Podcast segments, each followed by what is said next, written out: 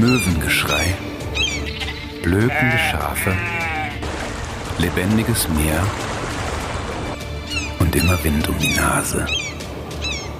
Deichmomente, der Podcast aus St. Peter-Ording von der Halbinsel Eiderstedt.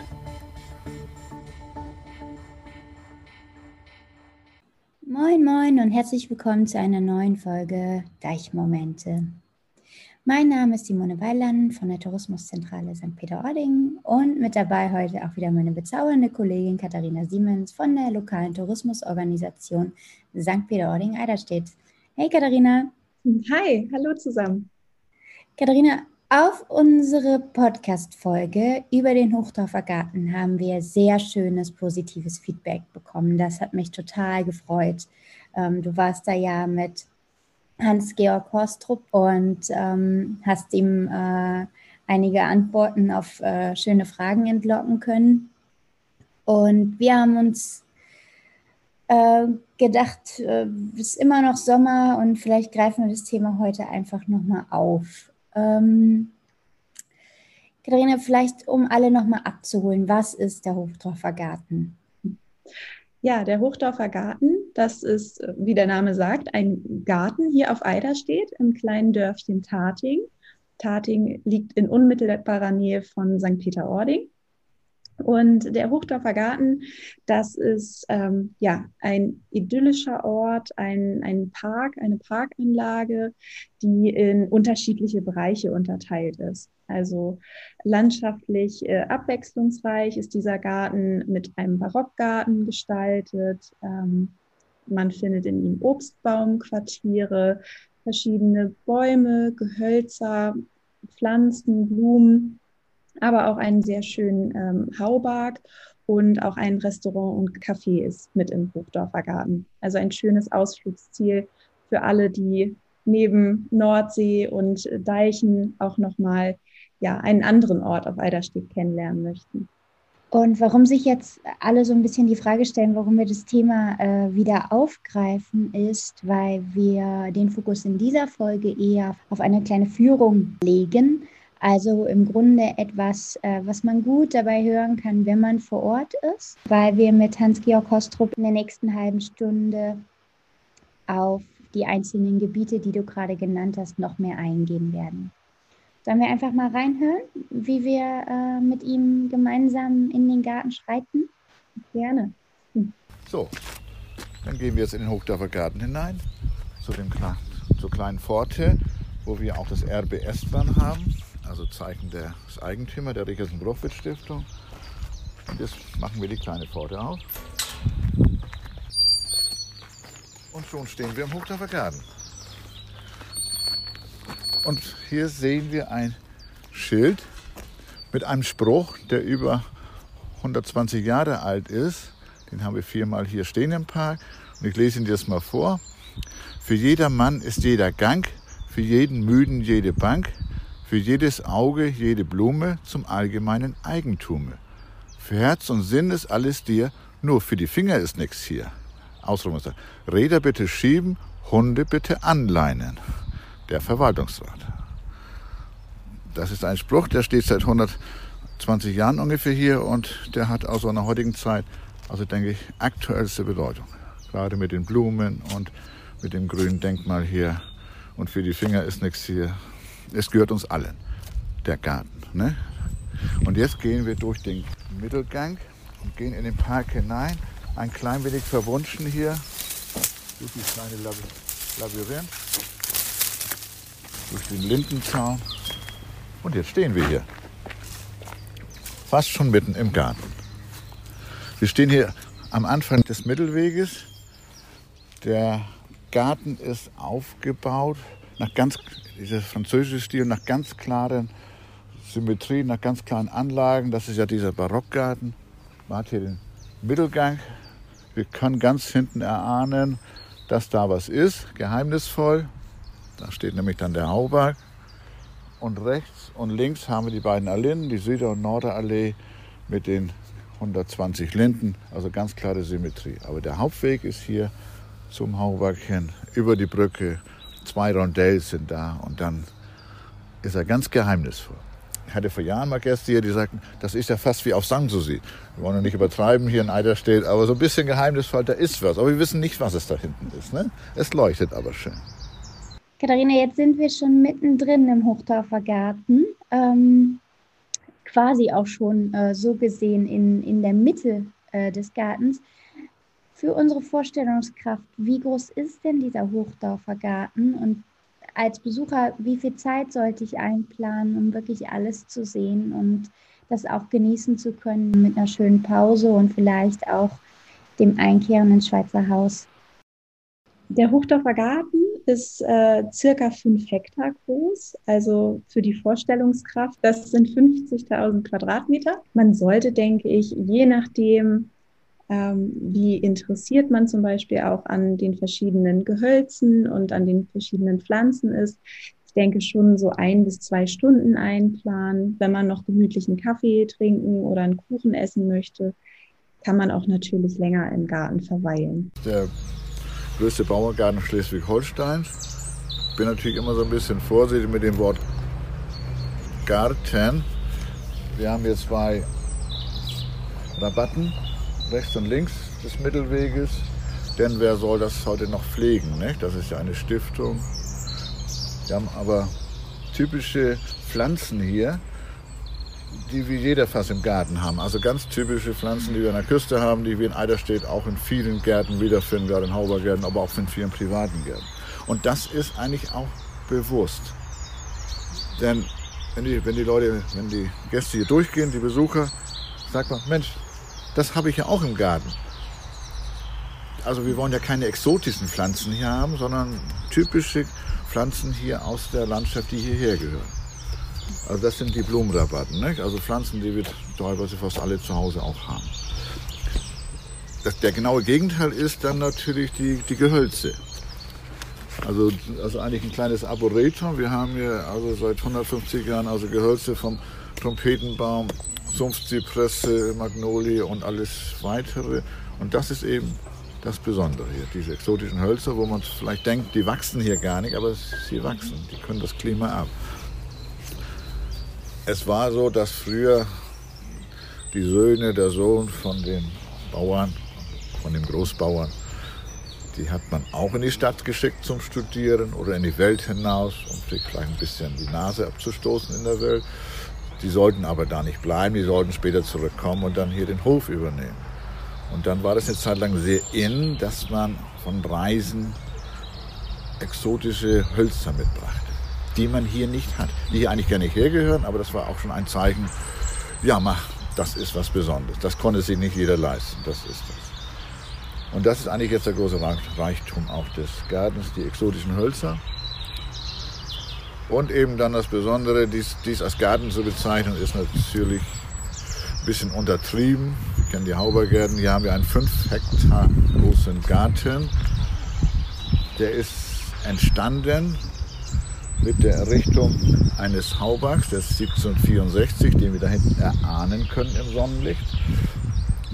64 erbaut worden und, mit, und damit ist dieser Garten angelegt worden. Erst in diesen sogenannten französischen Stil, der Barockgarten mit den ganz klaren Linien.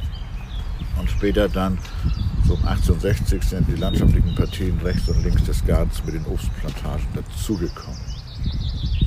Das Besondere sind wirklich die Bäume. Wir haben nämlich hier die beiden Lindenalleen rechts und links, wo dann später auch der König längst gefahren ist. Das erzähle ich dann vorne beim Hauber gleich nochmal.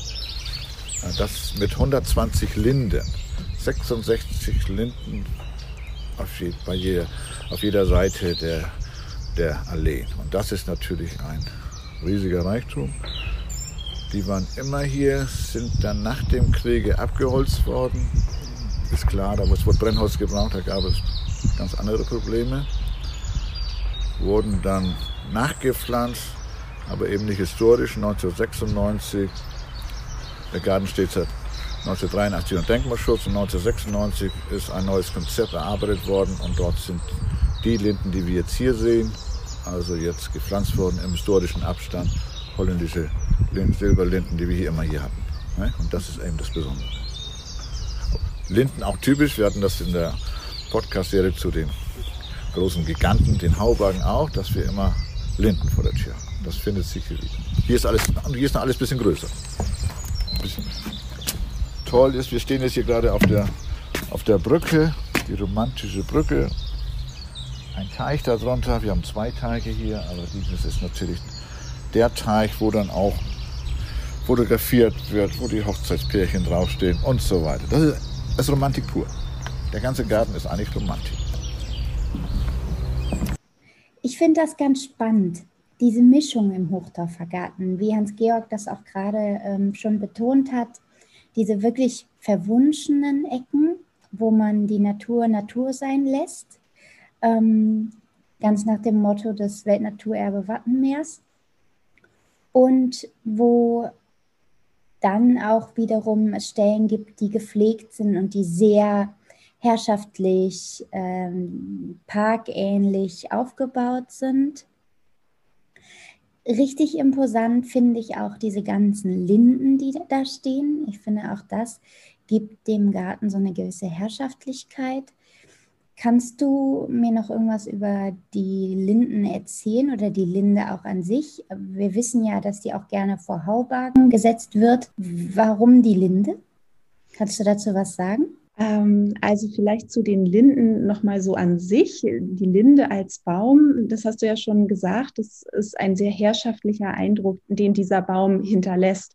Durch seine Form, also es ist ein sehr, sehr stabiler Baum, hochgewachsener Baum. Gerade im Hochdorfer Garten, dadurch, dass diese Lindenalleen wirklich sehr symmetrisch angelegt sind, entsteht dadurch halt auch ein sehr ruhiges Bild, aber gleichzeitig ein imposantes Bild. Und die Linde als Baum von der Bedeutung her, ähm, dem wird eigentlich auch genau das zugesprochen, nämlich dass die Linde eine beruhigende Wirkung hat, ähm, teilweise auch äh, sogar eine, eine weibliche oder mütterliche Seite vermittelt, also wieder diese beruhigenden Aspekte mit einfließen lässt.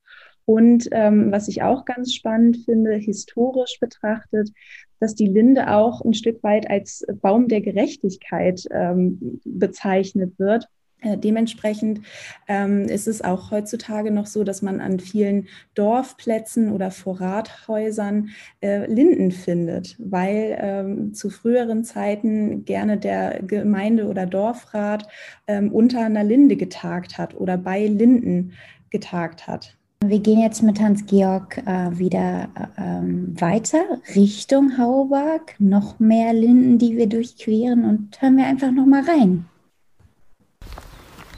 Ja, nun stehen wir hier vor dem Hauberg, der uns fast erschlägt. Jetzt kommen wir wieder zu dem, was wir im Herbst hatten, die Giganten. Ne? Die, die Giganten, Eiderstedt, die Pyramiden des Nordens.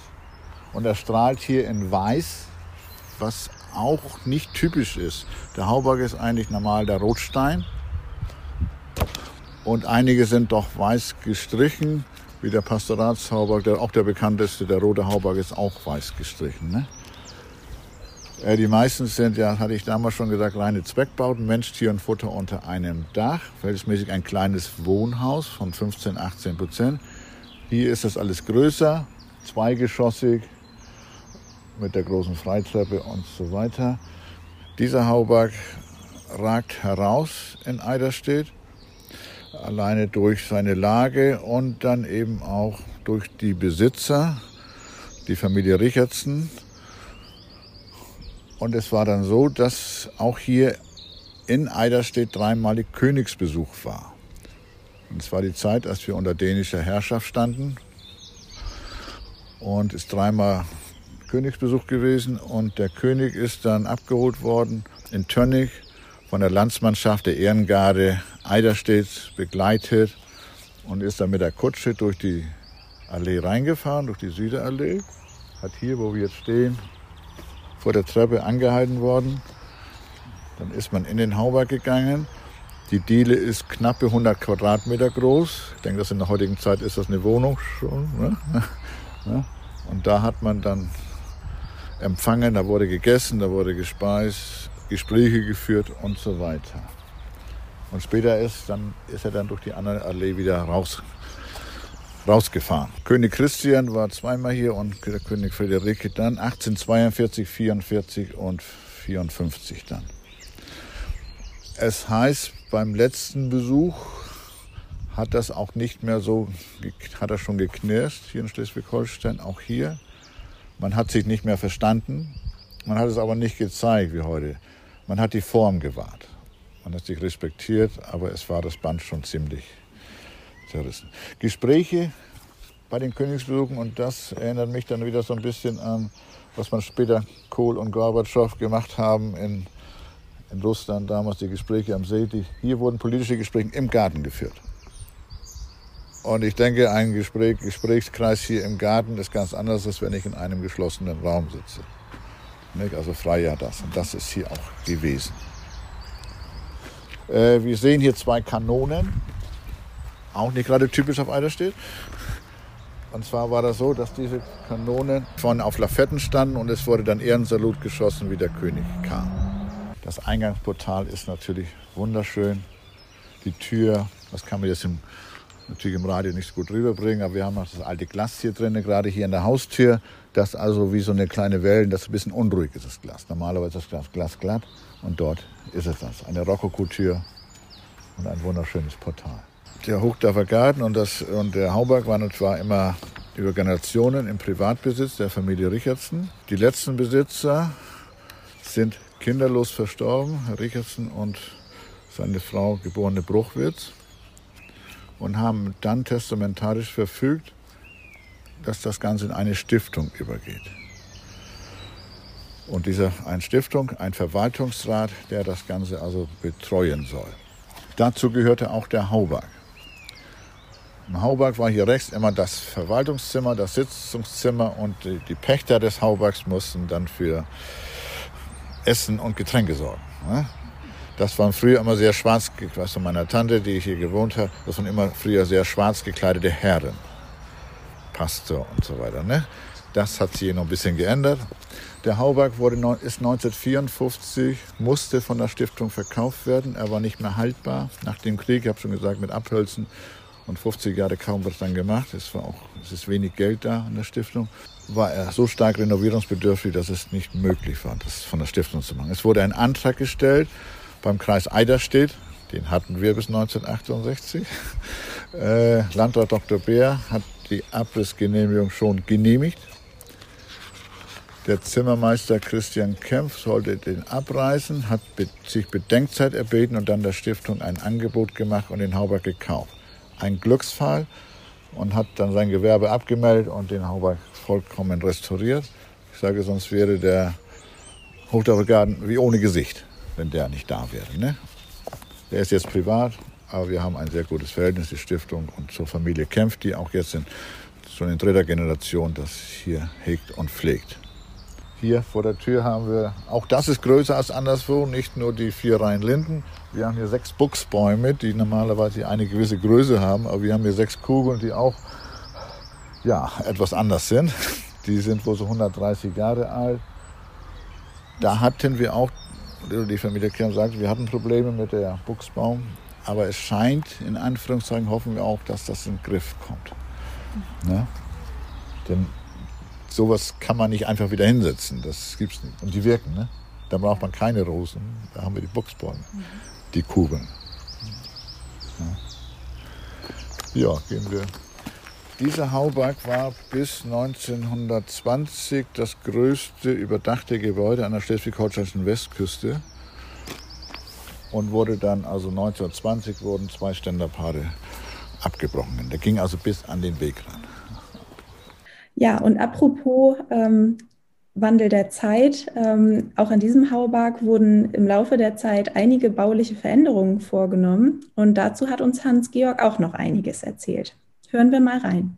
Man kann also drinnen hochgehen. Eine Eisenleiter konnte, kann man noch aufklappen. Und dann war eine kleine Stahlleiter auf den Schornstein. Und von dort oben mit einem Gerüst, mit einem Geländer. Und dann konnte man über die Landschaft gucken. Man konnte sicherlich auch sehen, ob, ob die Bediensteten was taten, ob die Tiere gut sind. Man kann von da oben also auch die Nordsee sehen, den Leuchtturm und alles. Das ist vor vier, fünf Jahren weggenommen worden, weil es immer das Problem gibt, solche Stellen, da leckt das immer und gibt Feuchtigkeit und so. Ne?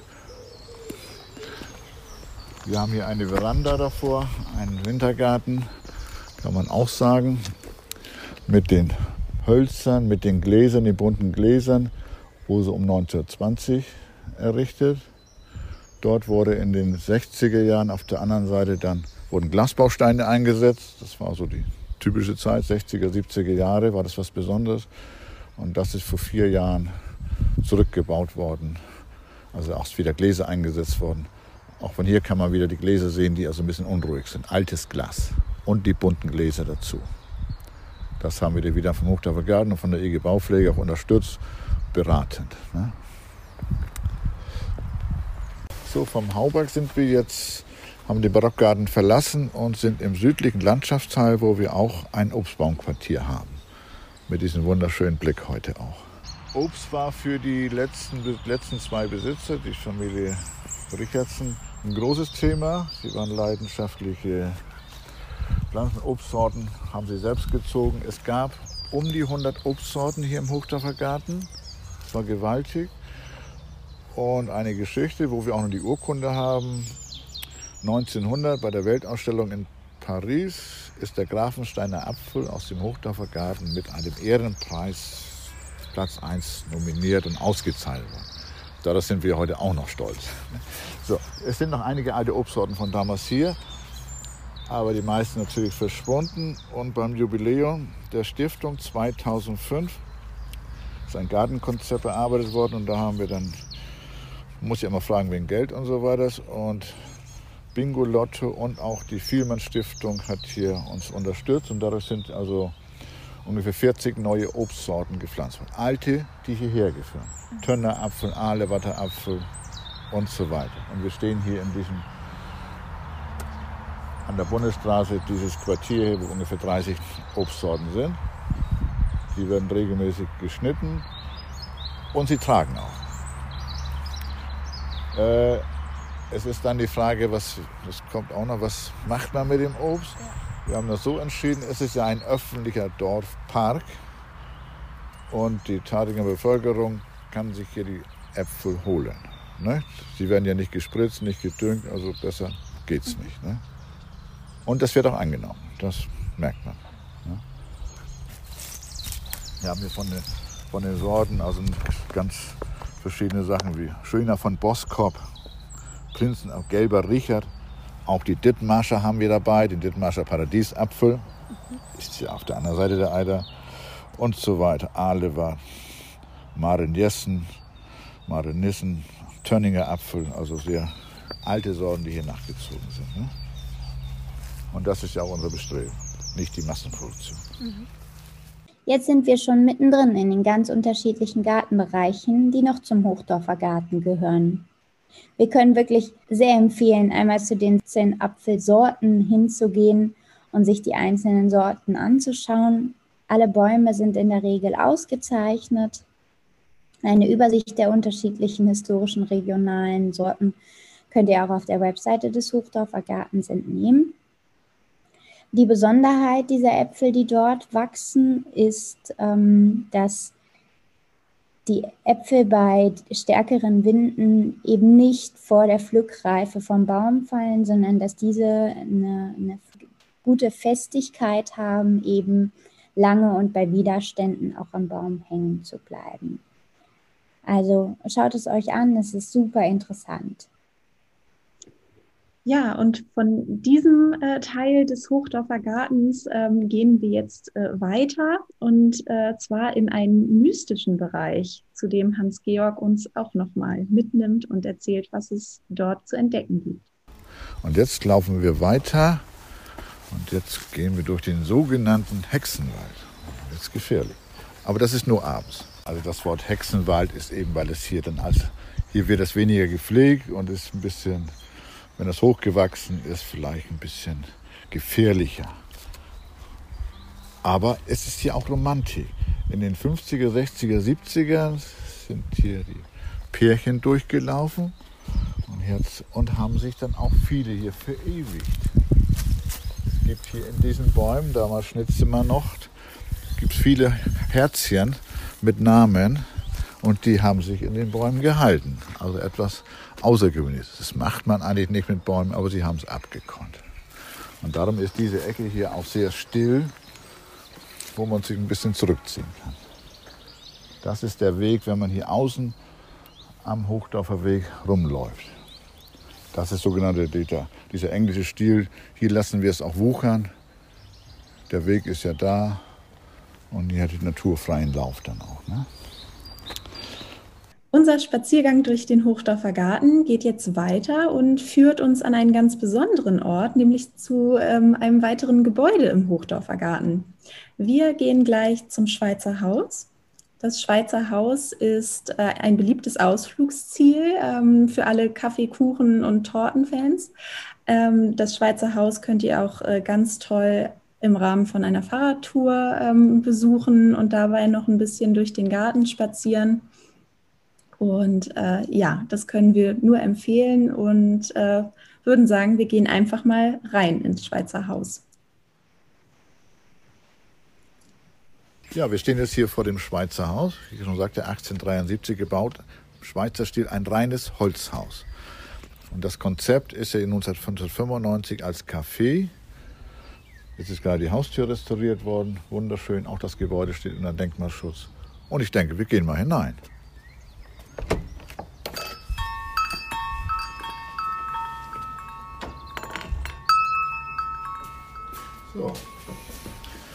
Bitteschön.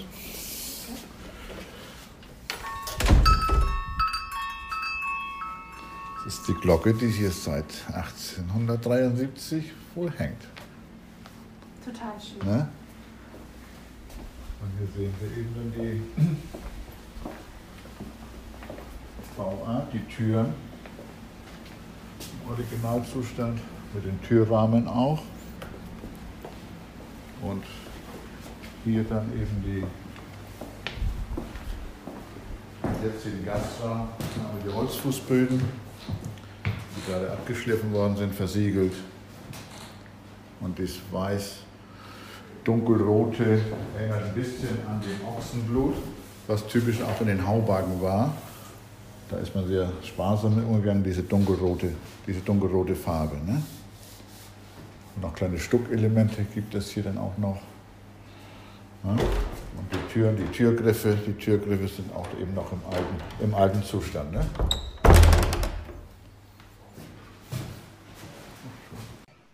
Jetzt sind wir schon fast am Ende unserer Führung durch den Hochdorfer Garten und ein ganz besonderer Teil fehlt noch. Wir verraten noch nicht welchen. Ich finde, es ist somit der besonderste Teil des ganzen Gartens. Und lassen wir uns überraschen, was jetzt kommt. Ja, wir haben hier drei Kuriositäten oder drei besondere Sachen hier im Hochdorfer Garten. Man spricht ja heute immer von Alleinstellungsmerkmalen, gibt es ja kaum noch. Wir haben hier den einzigen Barockgarten an der Nordseeküste. Wir haben das gerade eben schon gesagt, das einzige Schweizer Haus hier. Da kann ich gleich noch mal was zu sagen. Hatte ich, hatte ich glaube ich schon. Mhm. Es ist übrigens das einzige Schweizer Haus, was wir noch haben in Schleswig-Holstein. Es hat davon mal vier gegeben. Das nächste steht in Bremen, natürlich viel größer. Jetzt stehen wir in der Ruine vor der Ruine. Eine künstliche Ruine, total untypisch. Sie wurde um 1890 hier errichtet und zwar nach einem Vorbild der Burgruine von Eubin in Sachsen. Das ist ein Riesenteil da und das ist so ein, so ein Mini-Ding davon. Laut Überlieferung hat der damalige Besitzer seiner Frau diese Ruine, seiner Frau Doris, äh, zum Geburtstag geschenkt. Es ist laut Denkmalschutz Schleswig-Holstein die einzige Burgruine, die wir hier haben, künstliche Burgruine. Wir können immer viel machen, wenn wir Werbung machen, wenn wir Geld für Wege ausgeben. Was immer, aber wenn, wenn irgendwas ist und die Presse ist hier, also heute vielleicht gerade mit Bild, dann ist die Ruine drin. Weil es eben ein Kuriosum ist, aber auch wieder was ganz Besonderes. Für uns Einheimische ist das, sind das auch Erlebnisse gewesen. Äh, Kindergeburtstage, Schnitzeljagd, wie schon sagte und so weiter. Später Schlitten fahren, vielleicht auch die erste Kurs, die erste Zigarette. Also hier verbindet man vieles mit dieser romantischen, dieser romantischen Ecke unserer Burgruine. Also liebe Zuhörer, die zu erkunden, das ist ein Highlight. Ist das hier denn auch deine Lieblingsstelle im Hochdorfer Garten? Oder was ist hier so dein Lieblingsplätzchen? Es wird ja immer so beruhigend. Also ich finde sehr schön, also bei den Gehölzern die Sumpfzypresse fasziniert mich jedes Mal wieder. Ich habe ja gesagt, wir können mit zwei Personen gerade umfassen und, die, und uns berühren. Dieser Baum mit dieser, mit dieser Rinde, die jetzt wie tot wird, die auch in drei Wochen noch wie tot wird. Und dann plötzlich Mitte, Ende Mai wird sie grün. Und das fasziniert mich. Ich finde diesen Baum fantastisch. Das ist mein Lieblingsbaum. Und auch zu jeder Jahreszeit. Zu jeder Jahreszeit. Total. Und da ist dann die schöne Hortensienecke, da ist die Bank. Da kann man noch ein bisschen runterkommen. Ja. Ob man hier wohnt oder hier im Urlaub ist. Ich denke, das spielt keine Rolle. Und so hat sicherlich jeder seine Lieblingsecke. Und das wäre natürlich toll. Darüber würden wir uns freuen, wenn unsere Zuhörer vielleicht schreiben, wir haben den Garten entdeckt und das ist unsere Lieblingsecke. Eine Ja. Antwort bekommen Sie. Ja, liebe Hörer, liebe Hörerinnen, jetzt haben wir unseren Spaziergang durch den schönen Do- Hochdorfer Garten in Tating beendet. Ähm, wir haben es sehr genossen und wir hoffen, dass wir auch euch Lust gemacht haben, hier nach Tating zu kommen bei eurem nächsten Urlaub oder bei eurem nächsten Besuch auf der Halbinsel. Hans-Georg, ich sag ganz, ganz lieben Dank, dass du wieder mit dabei warst, dass du uns so schön, so viel zu diesem besonderen Fleckchen erzählen konntest. Das hat uns wieder richtig viel Spaß gemacht. Ja, das war dann die zweite. Mal sehen, was wir noch so im Podcast machen. Schön, dass ihr hier wart. Schön, dass wir live hier waren auch. Sage ich jetzt mal, dass wir das Vogelgezwitscher, die live die Geräusche hören. Ich denke, das lädt zum Verweilen ein, zum Kommen ein. Liebe Zuhörer, kommt nach Talik, kommt in den Hochdorfer Garten, genießt es, schaut einfach mal rein und genießt diese schönen Momente, die uns alle bestimmt gut tun. Bis bald. Genau. Und bis es soweit ist, bis bald. Schöne Grüße von Eiderstedt. Genau. Deichmomente, der Podcast aus St. Peter-Ording von der Halbinsel Eiderstedt.